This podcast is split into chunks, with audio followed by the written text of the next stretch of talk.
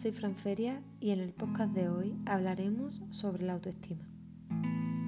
Creo que aunque todos nos hacemos una idea, la mejor manera de comenzar es respondiendo a la pregunta ¿qué es la autoestima?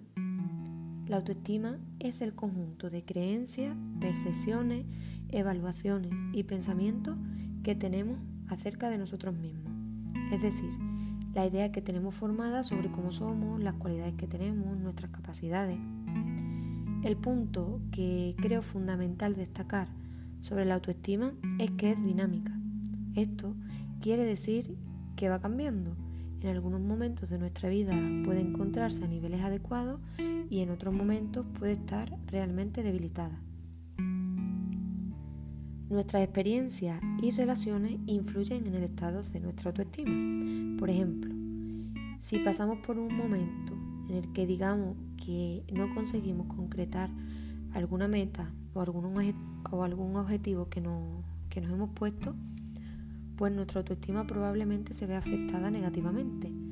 Podemos llegar a pensar que no somos lo suficientemente válidos para alcanzar un objetivo y suponemos que no tenemos capacidades y cualidades para ello.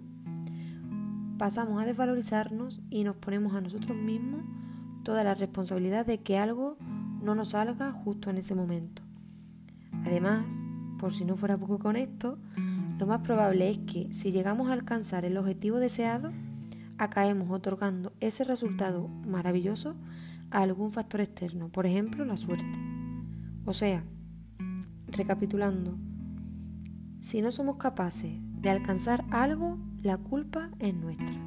Pero si lo alcanzamos, probablemente atribuyamos el éxito a algo externo y no a nosotros y a nuestro esfuerzo.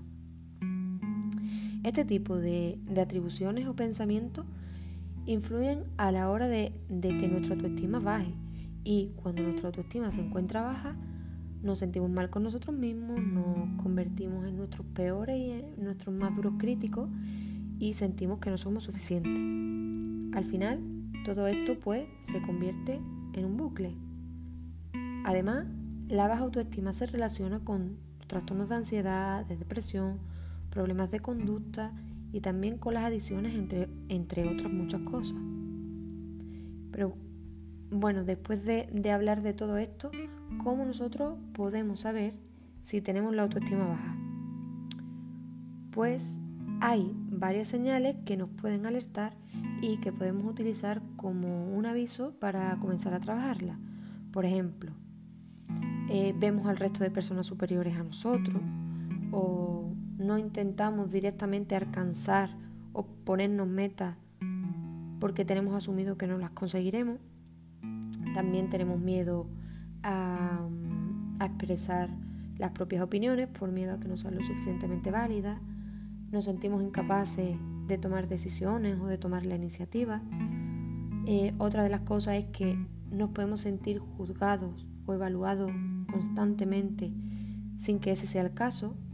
Y también, como he explicado antes, atribuir causas externas a los logros y causas internas a los fracasos.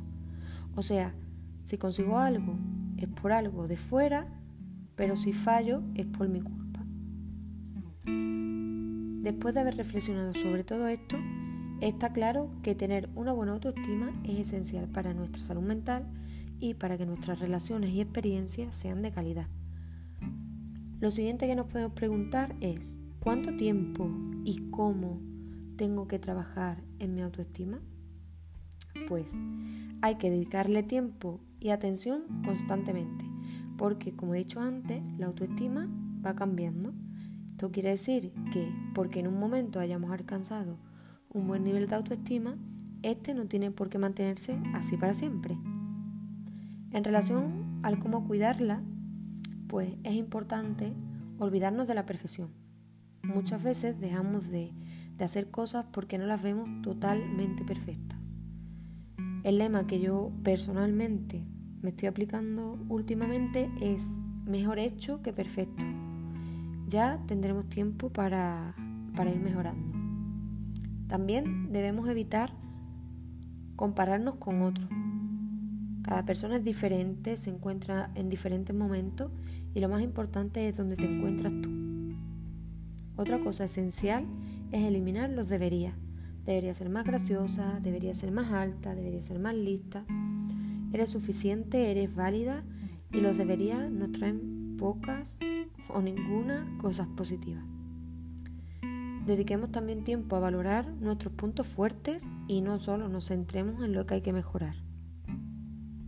Reservar tiempo para nosotros y para las cosas que nos gustan también es una forma de cuidarla, ya que nos estamos poniendo a nosotros mismos como prioridad.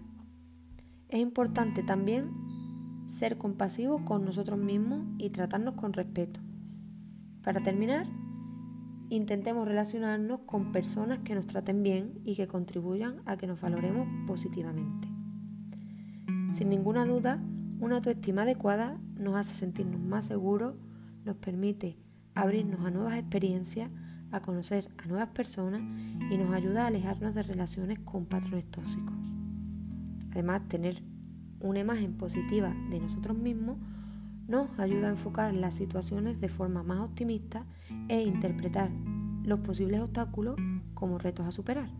Así que ya sabéis, cuidar la autoestima es cuidarnos a nosotros mismos. Espero que, os haya gustado, eh, que os ayude a reflexionar y que os anime también a cuidar vuestra autoestima. Y nada, solamente quería agradecer otra vez por escucharme y os mando a todos un fuerte abrazo.